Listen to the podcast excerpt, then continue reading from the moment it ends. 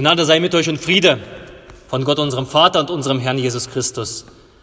Amen. Lass uns in der Stille für das Wort beten.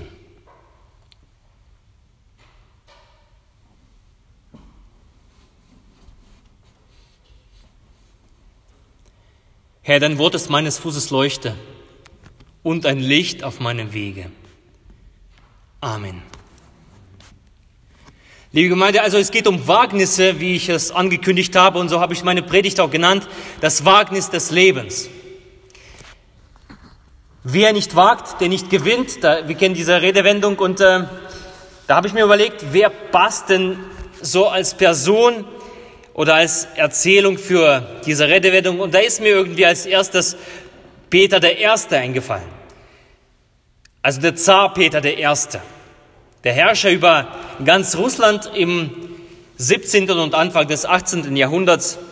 Und über ihn wird überliefert, dass er ein Fan von europäischer Kultur war. Also ein Fan, Bewunderer der europäischen Zivilisation. Und was macht Peter Erste als Zar? Er reist nach Europa und lässt sich aber ausbilden. Er lässt sich ausbilden zum Geschützmeister, zum Schiffsingenieur, zum Navigator. Also in der Zeit, wo in Europa Absolutismus herrscht, also die Fürsten und Könige in Prunk und Glanz und Pomp leben, trägt dieser Herrscher aus Russland unter einem falschen Namen Zimmermannshose und reibt sich die Hände an Werkzeug und an Holz wund. So wird das erzählt. Der Drang in ihm, das Land, was er beherrschte, zu verändern, zu reformieren, führt er ihn auf diese Weise in die Schiffswerften, in die Werkshallen, in Parlamente. Er hört zu, wie in Europa geredet wird, wie, wie es diskutiert wird. Er sieht zu, wie man ein Schiff baut, indem er in Holland an, einem, an einer Fregatte mitbaut, Peter und Paul, Fregatte. Und dieses gesamte Wissen, was er gesammelt hat in Europa, das nimmt er mit in seine alte Heimat zurück und am Ende seines Lebens sehen wir etwas Reformen. Reformen im ganzen Land und Erneuerungen. Erneuerungen nicht nur von Kultur, nicht nur von Wissenschaften, sondern Verwaltung wurde erneuert. Das Militär, die Wirtschaft, auch die Kirche, sie blieb nicht von dieser Neuordnung verschont. Auch die Kirche wurde erneuert. Erneuert wurde auch die Hauptstadt St. Petersburg. Peter I. gründet St. Petersburg. Er reißt ein Fenster nach Europa, er gründet eine Ostseeflotte und macht Russland zu einer ernstzunehmenden Macht im Handel und in, in, in der Seefahrerei als Seemacht. Eine gefürchtete Seemacht. Dort beginnt der Anfang beim Peter den Ersten. Der Name, den seine Nachfolger ihm später gaben, spricht für sich. Peter, der Große, hat nicht nur mit seiner Größe zu tun, denn er war um die zwei Meter, sondern auch mit der Größe, zu der er Russland verholfen hat, Russland als ein Imperium, als eine Großherrschaft. Aber alles begann zunächst in Zimmermannkluft mit einer Idee. Er legte die Königskleider ab, legte die Zimmermannskluft an, unter Gefahr, sich unter den Kollegen zu blamieren.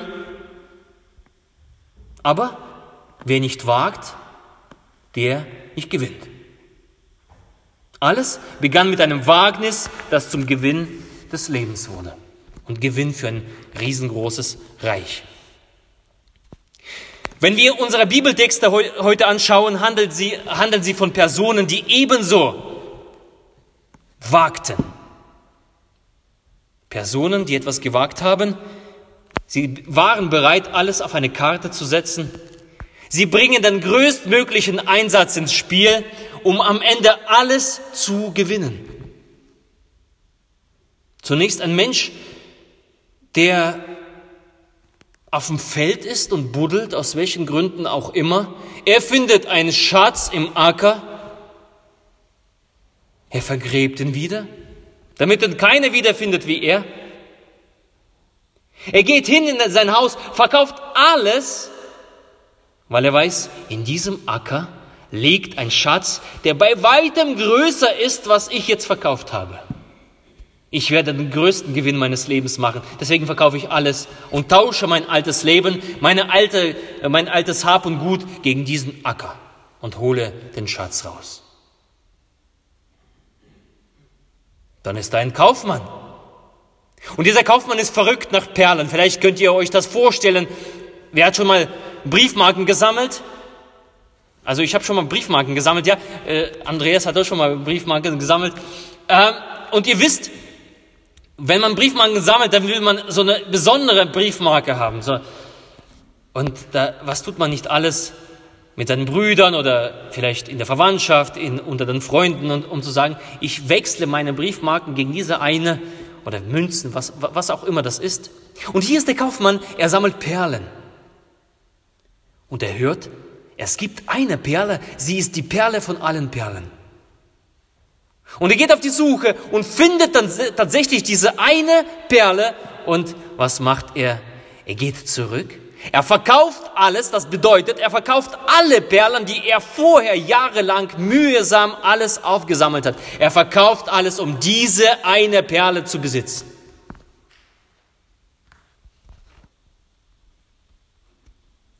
Die Perle ist nicht nur ein Teil seines Lebens sondern die Perle ist das Leben. Das erober sie erobert sein Herz. Er setzt alles auf eine Karte. Er findet, er verkauft und er wird zu einem Gewinner, zu einem Sieger. Das sind beides Gleichnisse, die Jesus erzählt hat, beides Geschichten, um etwas auf den Punkt zu bringen. Es gibt im Leben etwas zu gewinnen, das alles andere in den Schatten stellt.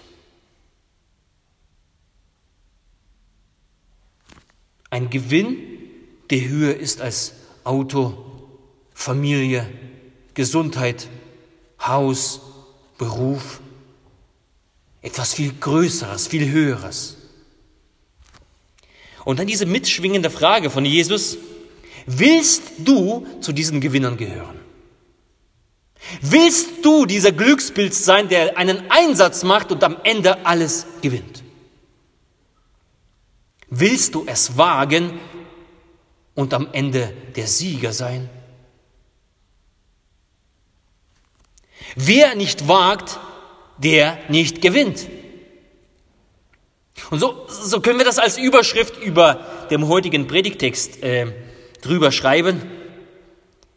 Der Predigtext, der für heute vorgesehen ist, den wir gehört haben, und im Evangelium, da klingt es ein bisschen so an, was Apostel Paulus in diesem Brief an die Gemeinde in Philippi, eine Gemeinde in Griechenland, Kapitel 3, was er versucht rüberzubringen. Paulus, ein Mensch mit ehemals mit Ansehen, ein Mensch mit einer guten Bildung, ein Mensch, der von sich sagen kann, ich habe eine vorzeigbare Herkunft, ein Mann, der alle Macht besitzt, auch die Macht über andere Menschen. Vor ihm erzittern Menschen, die sich Christen nennen. Und Paulus entscheidet über das Leben und Tod. Denn er ist eifriger Verfolger der Gemeinde Jesu. Doch in ihm geschieht eine Veränderung. Denn wir hören plötzlich ganz andere Worte aus seiner Feder, als schon zu der Zeit, als er selbst Christ ist. Und diesen Brief schreibt er an die christlichen Gemeinden nicht, um sie zu knechten, zu verfolgen, sondern um sie zu ermutigen, um sie zu trösten. Und die, wo, diese Worte lassen aufhorchen. Ich, ich hoffe, du hast zugehört. Und da schreibt er, das, was mir früher Gewinn war, erachte ich als Schaden. Also das, was mir früher wichtig war, ist nichts. Oder das, was ich vor meinem Christsein hatte, ist Dreck. Dreck. Im Vergleich zu dem, was ich im Begriff bin zu erlangen. Also da mein Leben und meine Errungenschaften, mein Einfluss, äh, einflussreiches Leben, mein Erfolg und so weiter, ist etwas viel Größeres als das, was ich bin in Begriff zu erlangen. Und deswegen jage ich dem nach. Deswegen möchte ich das tauschen. Und Paulus tut das. Und, und in dem Bild von Jesus, von Jesu Gleichnis zu bleiben, er tauscht seine Habseligkeiten gegen diese eine Perle und er tauscht seinen Besitz, den gesamten Besitz, gegen diesen besagten Schatz im Acker, den Jesus gleichnishaft äh, anspricht. Paulus ist sich dessen bewusst. Der Gewinn des Einsatzes ist es wert. Der unermessliche Gewinn steht mir vor Augen, das, was, was mir gegeben wird, wenn ich das Alte abgebe. Und er nennt es die überschwängliche Erkenntnis Christi. Er sagt, Jesus zu erkennen, ihn im Glauben zu ergreifen und von ihm ergriffen zu sein, ist der Haupttreffer deines Lebens, ist der Gewinn des Lebens und er ist des Einsatzes wert. Die Erkenntnis Jesu Christi. Nun magst du fragen, hm, warum? Wieso? Was hat Jesus an sich so Besonderes, dass, äh, dass er hier als Gewinn äh, dargestellt wird? Der Gewinn des Lebens. Warum sollte ich das tun? Vielleicht manch einer, der, der noch nie davon gehört hat, warum soll ich das annehmen? Warum dieser Glaube? Warum die Nachfolge? Warum soll ich das tun? Was ist der Kern dieses Gewinns? Was ist der Kern dieser Perle? Was steckt in dieser Perle drin, dass die so teuer ist? Was ist der Dreh- und Angelpunkt dieses einen Schatzes im Acker, der da verborgen liegt und darauf wartet, dass man ihn hervorholt? Was ist das Herzstück, was das Herz von Paulus so hoch schlagen lässt? Und er begibt sich in dieses Wagnis und gibt sein ganzes Leben lang, sein ganzes Leben, was davor war, auf, um das zu werden, was er ist, nämlich, dass er verfolgt wird, dass er gesteinigt wird, dass er bedroht wird, dass man ihn anschimpft, dass man ihn anspuckt. Was ist das? Was ist das, was es ausmacht, das Leben mit Christus? Und drei Aspekte wenn ich in den, diesen Text blicke, äh, möchte ich fokussieren, was es mit Leben mit Christus auf sich hat, was es für einen Gewinn mit sich bringt. Und da spricht Paulus drei Sachen an, die Gerechtigkeit, die Kraft der Auferstehung als zweites und als drittens die Auferstehung der Toten. Zunächst die Gerechtigkeit. Die Gerechtigkeit im Sinne Gottes, also im Sinne der Bibel, ist etwas mehr, als wenn wir über Gerechtigkeit reden. Wenn wir über Gerechtigkeit reden, denken wir an Recht. Das heißt, versuch mal nach Rodewisch zu fahren und du fährst an der Tanke 90. In ein paar Wochen, vielleicht sogar ein paar Tagen, je, je nachdem, wie, wie schnell die Staat das Geld braucht, bekommst du ein Knöllchen mit, mit einer Aufforderung, sind Sie das? Wenn Sie das sind, dann bezahlen Sie es bitte. Vielleicht noch ein paar Punkte in Flensburg, vielleicht, äh, vielleicht sogar äh, Führerscheinentzug, ich weiß es nicht.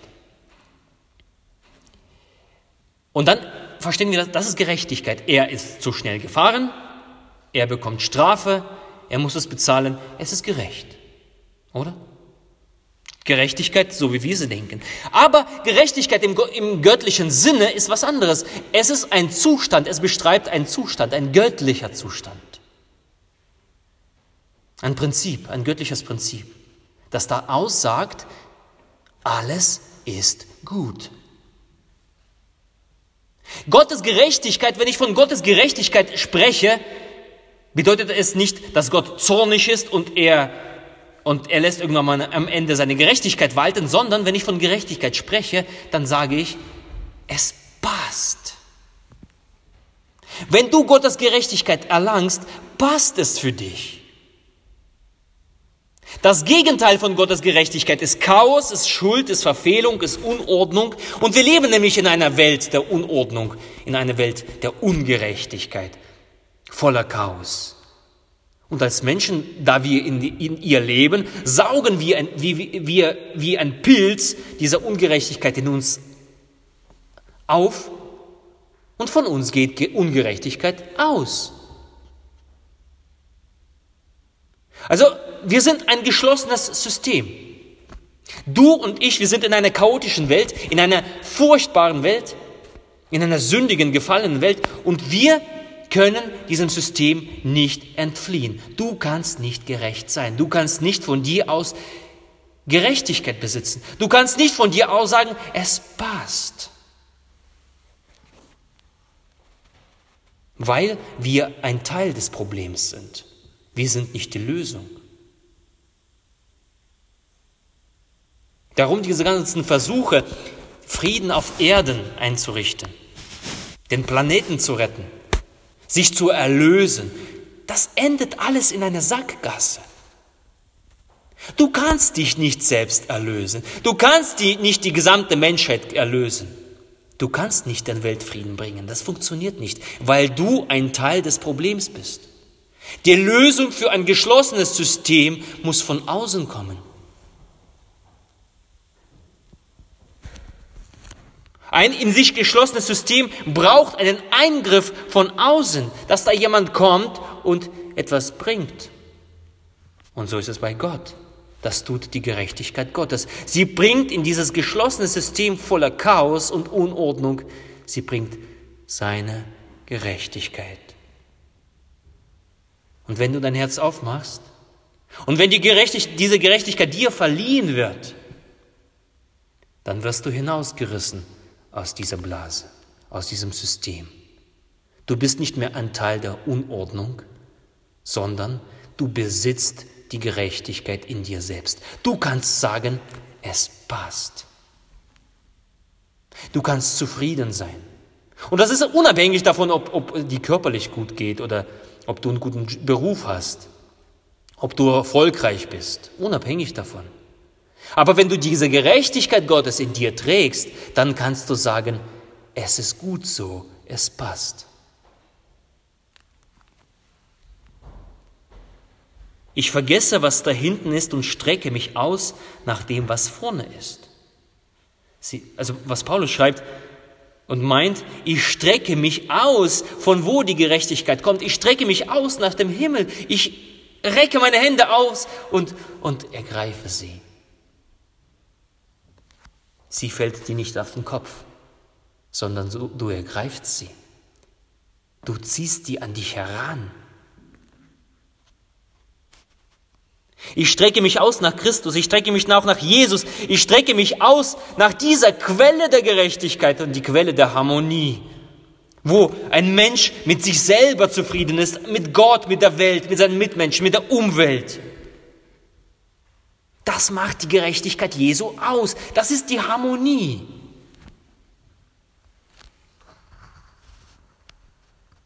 Gerechtigkeit ist die Zwillingsschwester des Friedens.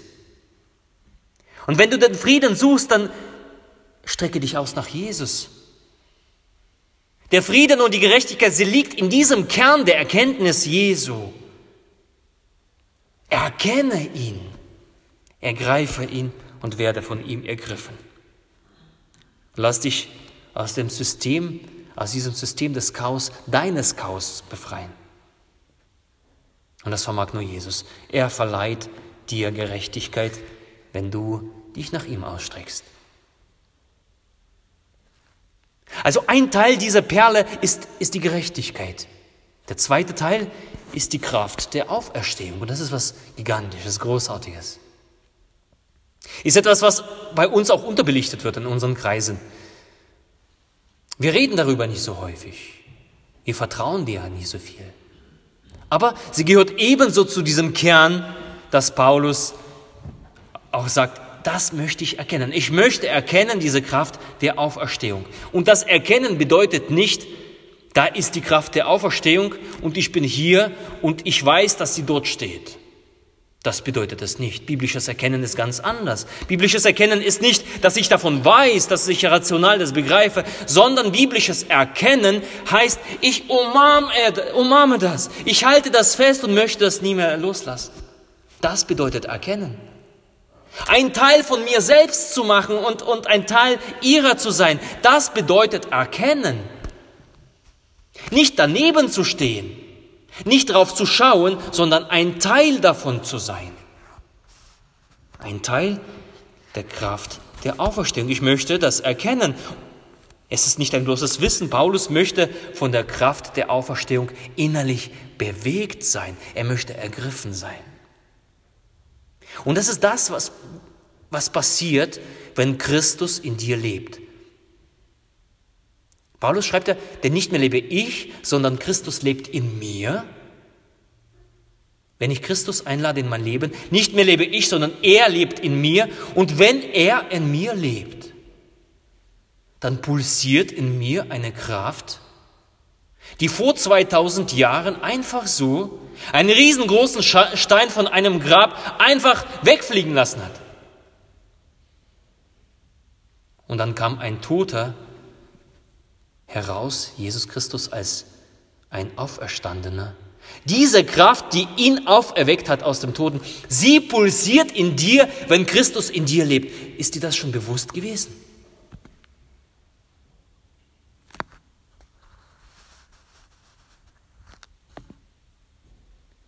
Es ist eine nie endende Energie. Also die ganze Welt, auch die ganze Klimaforscher jetzt, die, äh, die Klimaschützer, die suchen nach einer Energie, die, die, die sauber ist, die CO2-neutral ist äh, und, und so weiter.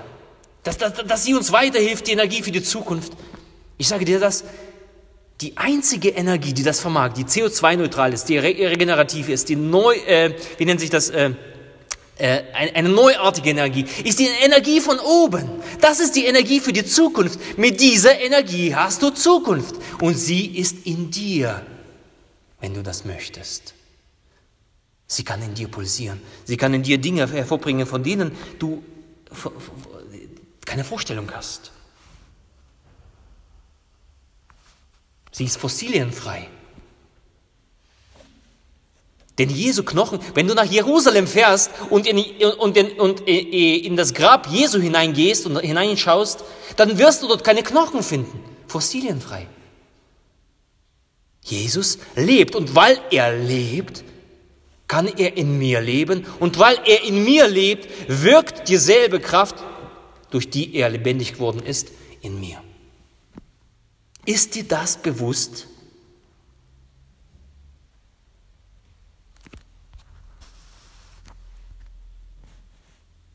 Diese Kraft hat Potenzial, wie jede Kraft, wie jedes Dynamit.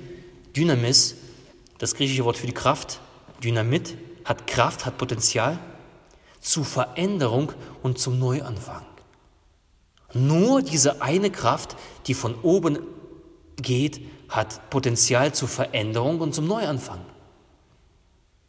Diese Kraft hat schöpferisches Potenzial. Und du kannst auf eine wunderbare Weise aus dieser Kraft in dieser Welt wirken und dieser Welt zu etwas Gutem verhelfen, zu etwas Gutem verändern. Und viele Christen, viele Menschen, die in sich Jesus getragen haben, sie haben diese Welt verändert. Angefangen bei Jesus selbst, Jünger, über die Geschichte hindurch. Martin Luther King, die Wissenschaftler, die davon besessen waren, zu, zu, die Zusammenhänge zu verstehen. Wie ist die Welt auf diese, äh, auf diese Weise gekommen, wie sie ist? Ach, das ist Gott. Das ist Gottes Herrlichkeit. Ein Newton, der Vater der Kraft, ein bekennender Christ. Diese Menschen, in denen Jesus lebte, sie veränderten diese Welt. Sie hat ein diese Kraft hat schöpferisches Potenzial. Diese Kraft verändert auch dich. Sie verändert deine Familie, sie verändert deine Ehe. Sie verändert dein Umfeld. Sie verändert dein Land und sie verändert dein Volk, wenn du das zulässt. Diese Kraft hat Potenzial ebenso zur Genesung. Wusstest du, dass diese Kraft, die, die da ist, die Kraft der Auferstehung, mächtig ist, dich gesund zu machen? Deswegen falten wir auch die Hände oder werden gerufen, über jemandem zu beten und die Hände aufzulegen und für jemanden zu beten. Nicht, weil wir uns das selbst einreden. Ja, wenn wir gebetet haben, dann geht es uns besser und da, da, irgendwie dann wird es mir leichter. Nein. Wir beten, weil wir darauf vertrauen, dass deine Kraft ist, die größer ist als unser Denken und Fühlen, unser Verständnis. Und wir legen die Hände auf und vertrauen darauf, dass diese Kraft wirkt und Heilung bringt. Diese Kraft wirkt ungefähr ein Jahr an mir. Ich bin noch nie, immer noch nicht gesund, aber ich vertraue darauf, dass diese Kraft der Auferstehung in mir, in meinem Körper wirkt. Und darum bete ich und bin dankbar für jedes Gebet. Diese Kraft hat Potenzial zur Genesung nicht nur aber am Leib, sondern an der Seele. Wenn du sagst, ich bin krank in der Seele, Schwermut, depressiv, dann ist hier ein Anknüpfungspunkt, das dich heil machen kann. Diese Kraft therapiert Verletzungen. Sie macht aus Trauer Freude und aus Verzweiflung Hoffnung. Und darum schreibt Paulus, ich jage nach dem vorgesteckten Ziel, nach diesem Siegespreis. Das heißt, ich, ich, ich weiß nicht nur davon und ich weiß, dass es sowas gibt. Und äh, das heißt auch nicht, äh, ja, äh, ich, ich habe das ja irgendwie mal gemacht und, und äh, ich habe das Jesus mal in meinem Leben irgendwann mal in, in mein Herz eingeladen und ich bin ja konformiert, ich bin getauft. Und dann reicht das auch? Nein. Ich jage dem permanent nach, denn Paulus ist zu diesem Zeitpunkt Christ. Und trotzdem jagt er nach. Ja, jagen bedeutet immer permanent hinterher sein. Wenn die Kraft flieht, dann bin ich ihr auf den Spuren. Ich möchte den Anschluss nicht verlieren an diese Kraft, an diese Energie. Wenn du dein Handy aufladen willst, da gehst du in die Steckdose, da steckst du das ein. Dann lädst du dein Handy auf. Und so ist es, wenn du, die, wenn du angeschlossen äh, sein willst, angeknüpft, angedockt an diese Kraft Gottes, an der Kraft der Auferstehung, dann musst du hinterher sein. Du kannst nicht stehen bleiben, du kannst nicht zufrieden sein, die Hände äh, zusammenfalten oder in den Schoß legen. Nein, Paulus sagt, ich jage ihr nach. Ich möchte das erkennen. Der Text ist voller Bewegung, voller Motivation. Bleib nicht an der Stelle, wo du bist. Sei nicht zufrieden mit dem, was du hast. Es gibt einen größeren Gewinn. Und der Einsatz ist dein Vertrauen angedockt sein an dieser Kraft der Auferstehung, an dieser Kraft, die die Welt zusammenhält, Christus zu erkennen, dann bist du auf dem richtigen Weg. Und als dritter Punkt die Auferstehung von den Toten. Das ist der dritte Punkt, der, den ich heute thematisieren möchte. Ein, Kernpunkt dieser Perle. Auferstehung der Toten. Ich denke, jeder von uns ähm, weiß, was es bedeutet, äh, seine Lieben zu verlieren. Jeder von uns weiß, wenn, wenn Großeltern sterben, wenn Eltern sterben, vielleicht Geschwister, wie sich das anfühlt, wenn man seinen Partner verliert. Das kann jeder von uns nachfühlen. weil wir das permanent erleben. Wir leben in einer ungeordneten, chaotischen Welt, wo Leid ist. Und da sterben Menschen. Da auch, äh, sterben auch Menschen, die uns lieb sind. Und da ist diese Trauer, vielleicht Wut, eine offene Frage, eine Hilflosigkeit, vielleicht auch ein, ein, ein Gedanke dessen, dass ich selbst vergänglich bin. Aber Jesus er durchkreuzt den Tod. Jesus durchkreuzt den Tod. Und das ist ein dritter Punkt dieser Perle, warum Paulus sagt, ich möchte sie ergreifen, sie erkennen, die Auferstehung der Toten. Denn Jesus hat gesagt, wer an mich glaubt, er wird leben, auch wenn er stirbt. Und Jesus ist kein Lügner. Gott lügt nicht. Und hinter diesem Satz, was Jesus einmal ausgesprochen hat, verbirgt sich dieser Trost und dieses Versprechen, das Leben muss nicht in der Finsternis enden. Denn der Glaube, den Jesus dir schenkt, dieser Christus, er öffnet für dich eine Tür zum Himmel, die Tür zum Leben. Zum Leben auch nach dem Tod.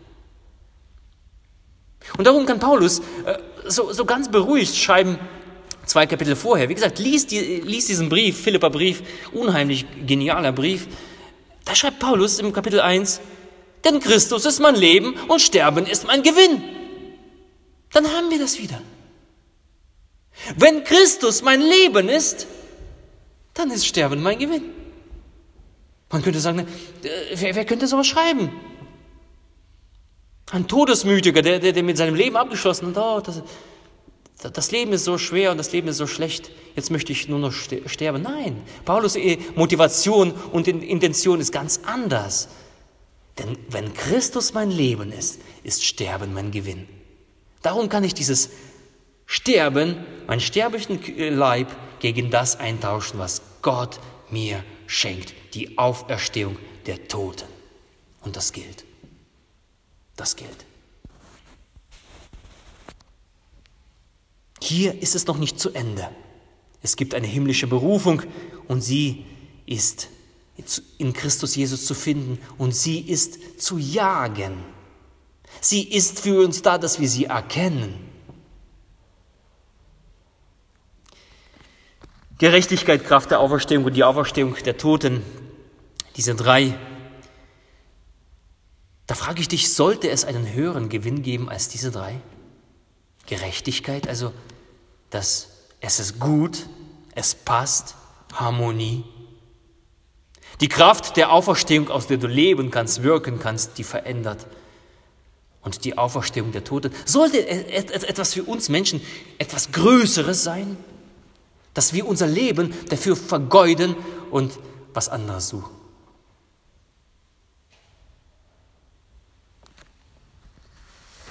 Gerechtigkeit, Kraft der Auferstehung und die Auferstehung der Toten. Dieser Gewinn, er möchte von dir ergriffen werden. Er wartet darauf, dass du ihn ergreifst. Das gilt für alle, das gilt für die Christen, da sehen wir ja, daran, dass Paulus ja das schreibt, denn er ist ja schon ein Christ. Und das gilt für die, die es noch nicht sind. Für alle. Gerechtigkeit, Kraft der Auferstehung und die Auferstehung der Toten. Das ist alles geballt eingeschlossen in dieser Perle, in diesem verborgenen Schatz in Jesus Christus. Und ich lade dich heute ein, entweder das zum ersten Mal zu tun oder das zu erneuern als ein Kind Gottes. Zu sagen, ja, ich strecke mich aus, ich greife danach und ich will das erkennen. Gott pflanzt in mir die, diese Erkenntnis und ich will das erkennen, was es mit mir macht, was es mit meinem Leben macht, mit meiner Umwelt. Was macht das mit meiner Seele, mit meinem Herz? Was macht das mit meinem Glauben? Denn wenn der Glaube ergriffen wird von dieser Perle, dann, dann, dann kannst du nicht einfach nur äh, ruhig da sitzen. Nein, funktioniert nicht. Geht nicht. Ich lade dich ein. Strecke dich aus im Gebet nach Gott, nach dieser Gerechtigkeit, nach seiner Kraft und nach seiner Auferstehung. Gehe in die Schule Gottes. Ja, der Zar, Zar Peter I., er ist in die Schule gegangen. Ein König wird ein Jünger. Ein König wird ein Lehrling. Und so auch du. Vielleicht du als König deines Lebens auf dem Thron, der du da thronst und denkst, du bist der König deines Lebens. Steig herab, werde Lehrling. Lerne von Gott. Folge ihm nach. Frage nach ihm. Lass die Erkenntnis in dir wachsen.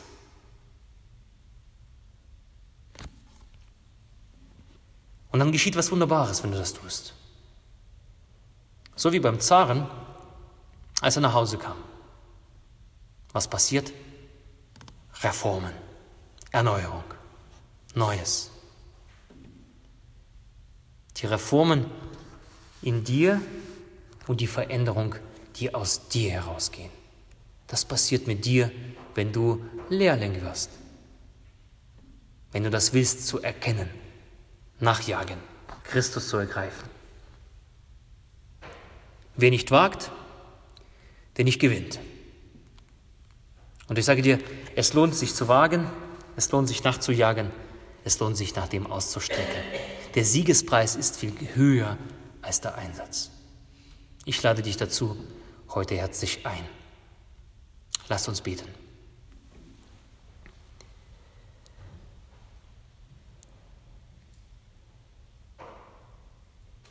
Gott, wir danken dir für deinen Sohn Jesus Christus.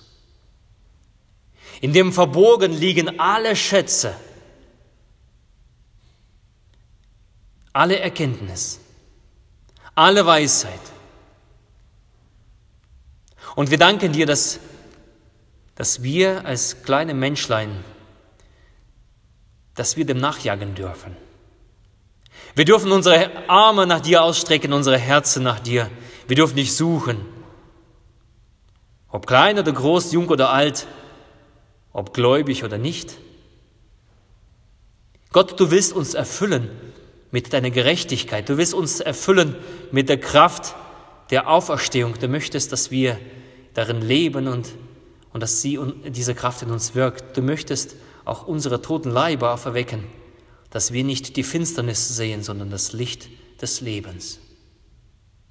Gott, und ich möchte dich bitten, rufe du uns immer wieder. Erinnere du uns immer wieder, motiviere du uns immer wieder. Kehre doch ein in unsere Häuser, kehre doch ein in unsere Herzen. Stoße Veränderungen unseres Lebens an. Heile, pflege, tröste, therapiere, erfreue, gib Hoffnung, gib Zuversicht, gib Mut, mach uns schöpferisch. Heiliger Geist, kehr doch in uns ein und wohne in uns. Das bitten wir alles durch Jesus Christus, der uns dazu den Zugang gibt. Amen. Und der Friede, der höher ist als alle Vernunft, bewahre eure Herzen und eure Sinne in Christus Jesus. Amen.